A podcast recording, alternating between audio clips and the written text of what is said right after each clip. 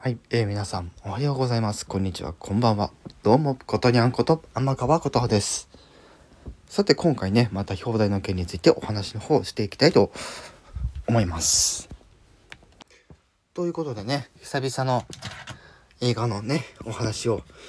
まあ、するんですけど、今回お話しするのは、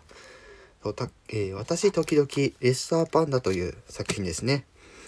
ね、あと、私あのディズニープラスに入ってるので、はい、あのー、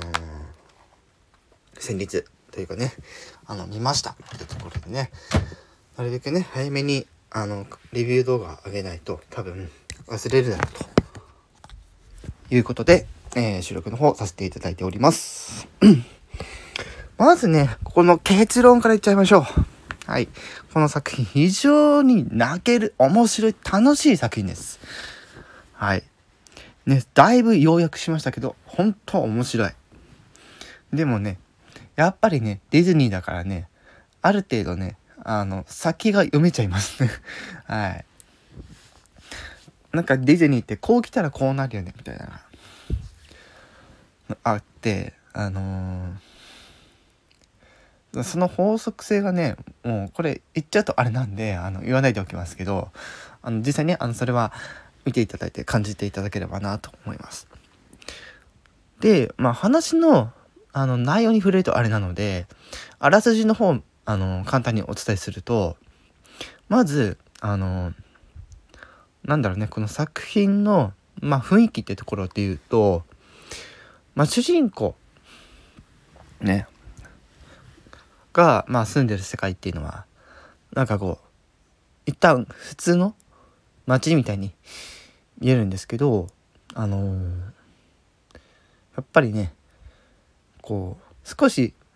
ね今から見たらちょっと昔のねなんかこう登場する劇中に登場するアイテムにあの携帯があるんですよ。でその携帯って今時の携帯じゃなくてあの本当にスマートフォンの前のガラパゴス携帯型のやつだったりとか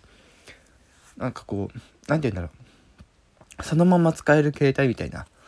うん、PHS っていうのかな？うん。確か。っていうのがあの登場するのでなんかそういう感じの時代背景の中でまあこの主人公がですね家族の一族家族一族のこの歴史から来たね、あの、レッサーパンダの、なんかこう、呪いじゃないけど、こう、レッサーパンダの、なんかこう、祀られてる、なんかね、あの、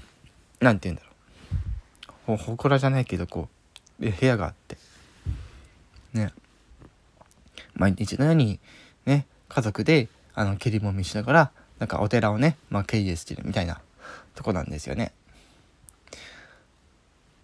で、これがねだんだんこう内容が進みにつれてその一族のねこうちょっと深い部分とかね分かってくるんですけどね。その経緯を踏まえてもですねやっぱりこのしっかりこのねだんだん落とし込んでくるっていう感じがですね非常にこうワクワクさせるというかえどうなるんだろうどうなるんだろうみたいな。ね、でまあ起承転結ですからうん。やっぱりこうまあうまくいってったりうまくいかなかったりっていうこう人間の情緒をうまくねあの描いてる作品でもあって私ねこの作品で泣いちゃいました。あのね家族のありがた家族の温かみとか愛とか友情とかっていうのがねすっごいなんかもうねなんかこう深く描かれていて本当にね泣いちゃいました。本当久しぶりに泣いちゃいました。こんな温かい映画あるってぐらい。なかなか泣かないんですよ、私。こういうの見てても。でも泣いちゃいました。っていうんで、この作品ね、ほんといい作品。ね。あの、劇場で公開されなかったのは非常に残念ではございますが、ね、ディズニープラスで、えー、この、私時々レッサーパンダ、配信されております。皆さんもぜひ、えー、と、見てみてください。ただ、このディズニープラスね、あの、ただで利用できるわけではございません。はい。しっかりそこら辺はですね、えー、説明欄の方に、えー、記載させていただきますので、興味のある方は是非見てみてください。ということで、今回はこの辺で終わりたいと思います。以上、ことにゃんこと天川琴葉でした。